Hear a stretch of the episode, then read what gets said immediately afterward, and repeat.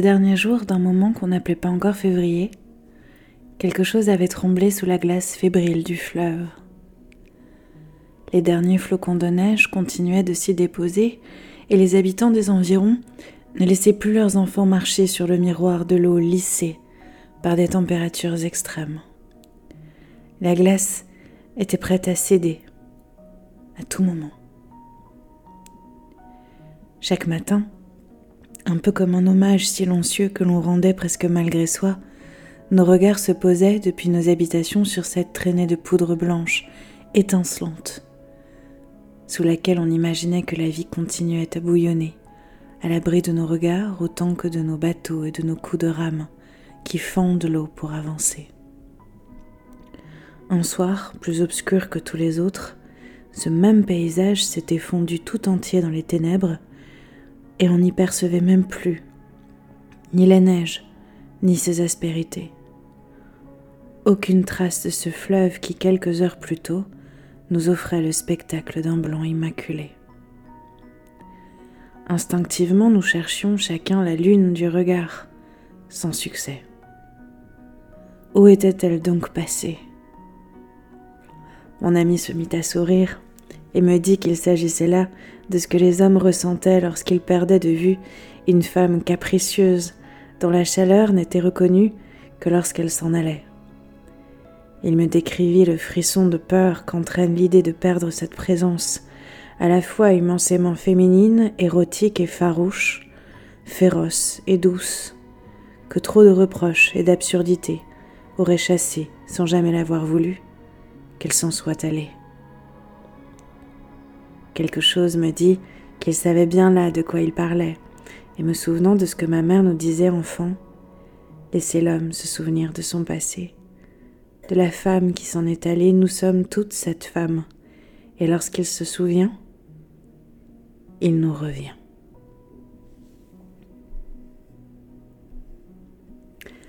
Le laissant un souvenir d'une nostalgie amoureuse d'un temps révolu, je me dirigeais vers le petit meuble en bois de rose sculpté, ramené d'un de ces pays que l'on dit lointains, et y sortit avec la plus grande des délicatesses un linge de soie où avaient été placées huit chandelles blanches que j'avais peintes le soir de la dernière lune pleine.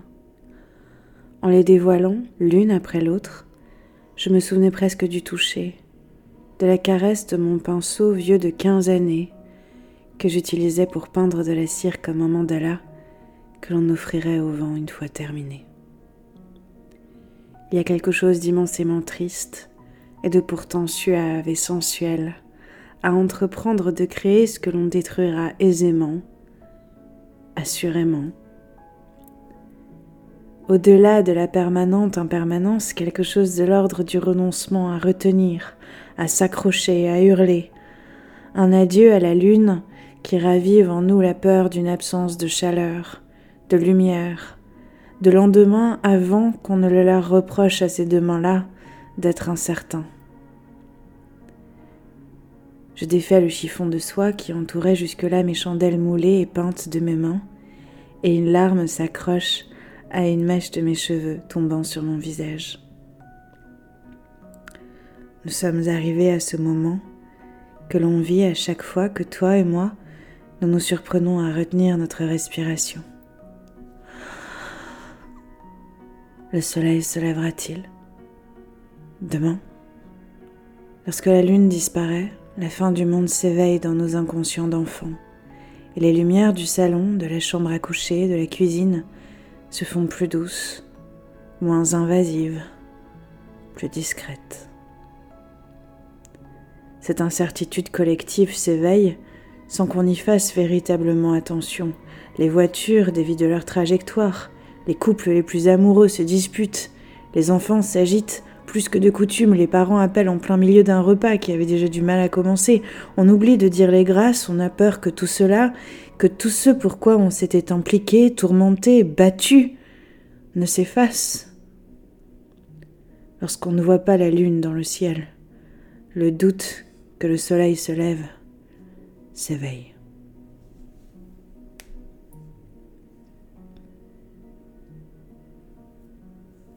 Mon ami continue de parler de la lune et de son absence en me tournant le dos.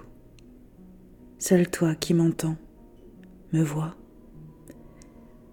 Et je souris protégée, enveloppée par le manteau invisible qu'une ancienne relation m'offre par les traces qu'elle a laissées sur lui.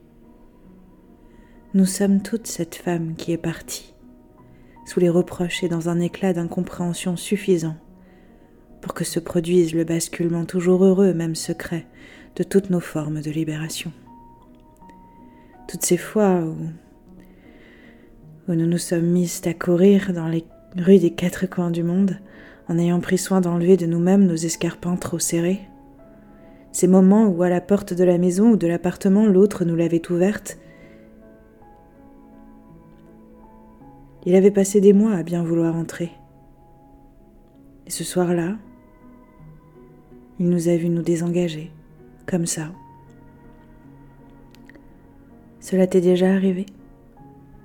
D'aller dîner, de rire, de bien boire et de bien manger de fumer une cigarette devant un joli petit établissement et de te dire qu'avec cet homme, qu'avec cette femme, ce soir-là était un joli soir pour se dire au revoir.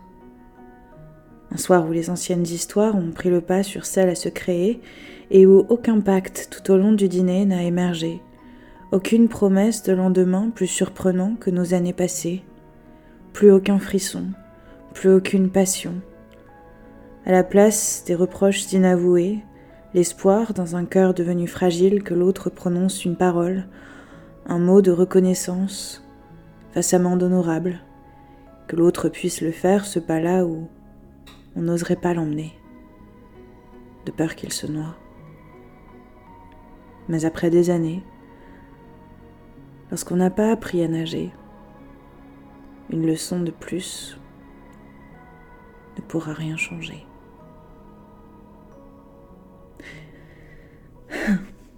J'enfonce légèrement la première bougie dans le chandelier. Elle servira à allumer toutes les autres le moment venu. Mon ami continue de se souvenir à voix haute, tout en buvant son verre, il cherche à l'apercevoir par l'une de nos grandes baies vitrées et utilise la neige qui tombe pour en reformer le corps et la chevelure, le mouvement et ces derniers mots qui annonçaient la couleur, sans rien en dire. Les bouts de mes doigts caressent un écrin d'argent, sur lequel avait été fondu un symbole qui m'était apparu en rêve lorsque j'étais petite. Dans cet écran, j'isole une petite allumette et la fais craquer sur le grattoir bosselé par les points de colle forte que j'y dépose une fois par an pour le renouveler. Mon ami se retourne. Le bruit discret l'a perturbé dans son rêve éveillé. Et il m'aperçoit, comme on regarde un mirage, un rêve à la lueur du petit bâton enflammé qui, de loin, pourrait laisser penser que mes doigts sont en feu et que c'est depuis eux que la chandelle s'allume et que la flamme grandit et illumine d'un halo enchanté tout autour. Même si ce n'est pas ce pourquoi elle sera utilisée ce soir. Il avale sa salive et repose son verre, Assis contre la baie vitrée, il ne regarde plus au dehors pour voir réapparaître ce qu'il avait par maladresse et manque d'égard ignoré. En ressentant son regard se poser sur la lumière qui jaillit véritablement de nulle part, je me demande si ma foi et mon ancrage dans ce que j'aime et ce qui me fait vibrer seront suffisants pour avancer. Si ma persévérance à aimer, à garder le silence lorsque mes mots pourraient trancher, à me maintenir immobile jusqu'à me proposer tel que je suis, sans compromis ni faux semblant, à vivre pendu par ma conscience qui me pousse à vivre l'angle de vue de l'autre avant de parler, si tout cela pourra suffire, si ce sera suffisant, si ce sera enfin, finalement, assez.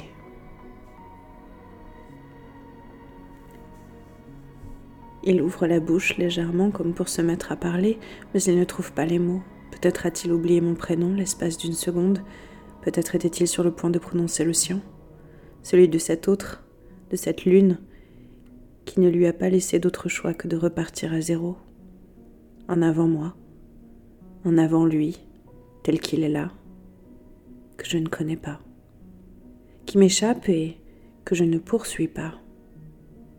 On apprend avec le temps à ne plus chercher ce qui veut s'en aller. Et c'est en me rappelant à ma vision, en laissant la flamme de la chandelle qui me happe, que je laisse mon intuition me consumer, assez, pour pouvoir continuer de vivre ce moment sans m'agiter inutilement. Il fera bien ce qu'il voudra, et moi, si je faisais juste ce que je ressentais juste pour moi. Alors je me laisse invoquer la lune que je connais, celle pleine, qui éclaire l'ombre de l'âme dansante et chantante du monde. Le premier bâton de lumière dans ma main, je l'incline afin d'illuminer en moi ce manque de confiance dans mes relations, la fragilité d'un développement des événements qui m'échappent trop pour que je ne leur appartienne pas au moins un peu, la passion, l'exploration et le feu qu'engendrent ces nouveaux départs toujours pleins d'espoir, et au moment où la première chandelle libère une goutte de cire sur la sixième, je me souviens que si je m'engage sur cette terre inconnue, seulement depuis ma chair j'en mourrais brûlée vive.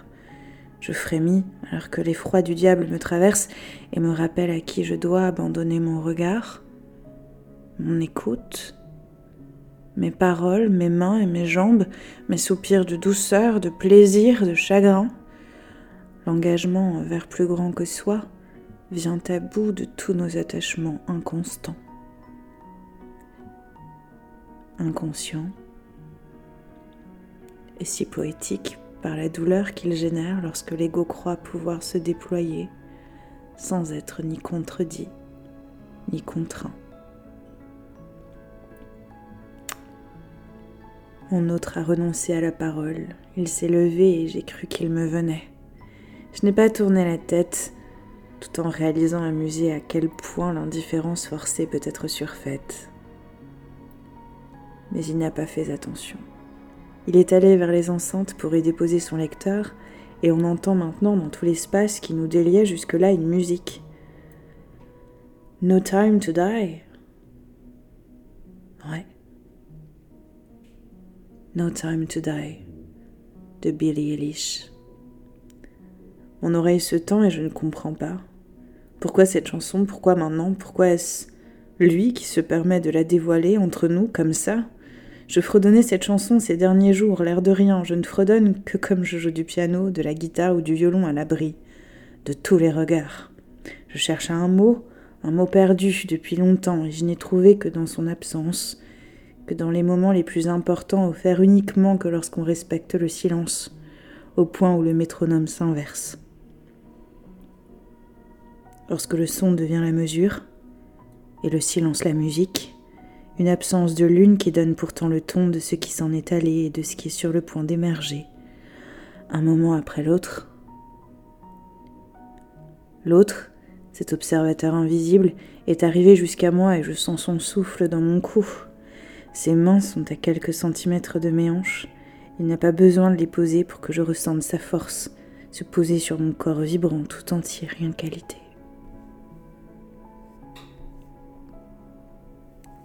La première chandelle finit d'honorer la huitième et le monde est prêt à s'embraser. Je ferme les yeux, alors que l'énergie de la pleine lune s'empare de tout ce que j'avais pris le soin de reconnaître jusque-là. Tout, absolument tout, sauf moi. Je n'allumerai pas de neuvième bougie avant quelques mois, je me contenterai de caresser la chaleur d'une huitaine qui durera une nuit et que mon souvenir fera durer pour toujours, jusqu'à l'oblivion, jusqu'à l'oubli. Il lève l'une de ses mains et balaie la mèche de mes cheveux, qui cache un regard qui n'est pourtant pas tourné vers lui. Il me dégage la vue alors que je me tiens là, immobile et aveugle, le temps de vivre ce moment de paix témoigner de la gratitude pour tout ce qui a été, pour toutes ces bénédictions que la vie m'accorde, sans avoir le sentiment de n'en rien mériter. Témoigner de ma gratitude pour tous ces coups de couteau, ces coups de poignard enfoncés dans un dos qui ne me fait plus mal.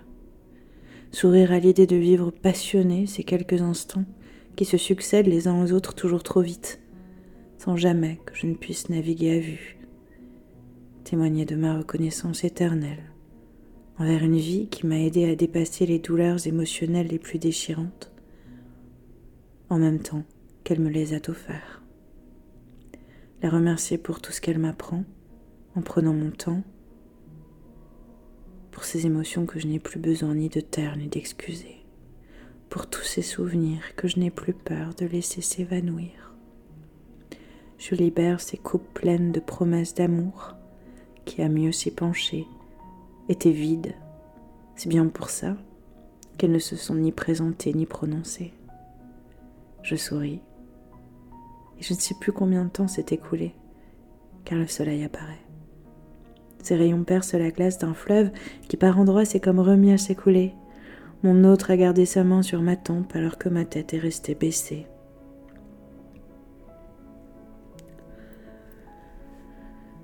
Je laisse l'une de mes mains glisser sur celle qui a fini par se poser sur ma hanche. Je prends appui sur lui et me retourne pour voir son visage. Lui qui, il y a quelques minutes ou quelques heures, semblait ne pas me voir. Il se dégage de ma vue comme pour m'inviter à contempler tout autour de moi ces mille et une empreintes d'amour que mes plongeons dans ses bras ont laissé en larmes comme en joie. Il tourne la tête, lui aussi, et sourit. La chanson a continué de tourner en boucle. No time to die. Je n'en suis pas sûre. L'entends-tu encore? Nous n'avons pas le temps de mourir. Un instant, je me suis demandé si la lune, celle qu'il regardait, n'avait pas quelque chose qui manquait chez moi qu'il avait découvert. Mais alors qu'il me porte dans ses bras pour m'allonger et m'abandonner à ce nuage de coton, sans rien dire d'une bonne nuit ou d'un bonjour, mon regard fatigué croise son regard. Les huit faces du cycle lunaire en poisson m'ont épuisé, jusqu'à une quête de soi depuis laquelle on ne revient pas. Il me dépose avec une délicatesse que je ne lui connaissais pas. À ma place, et dans un murmure, j'entends J'aurais pu t'admirer jusqu'à la fin des temps en regardant ton reflet dans cette baie vitrée. La première chandelle s'est éteinte lorsque j'ai plongé dans un sommeil profond. J'ai fermé les yeux alors que l'énergie du dernier croissant de lune s'empare de tout ce que j'avais pris le soin de reconnaître jusque-là, tout, absolument tout, sauf moi. Au bout de soi-même, il n'y a vraiment plus personne. On raconte que l'un des derniers jours d'un moment qu'on n'appelait pas encore le mois de février, quelque chose avait tremblé sous la glace fébrile du fleuve, les derniers flocons de neige continuaient de s'y déposer, et les habitants des environs ne laissaient plus leurs enfants marcher sur le miroir de l'eau lissée par des températures extrêmes. La glace était prête à céder à tout moment, et c'est alors qu'un geyser lumineux a jailli, créant sur le fleuve un puits de lumière révélant la vérité cachée de chacune des phases de la lune. Comme si tout ce que l'on ne s'était pas encore dit était déjà vrai. Toi qui m'entends, tu m'apparais en rêve maintenant.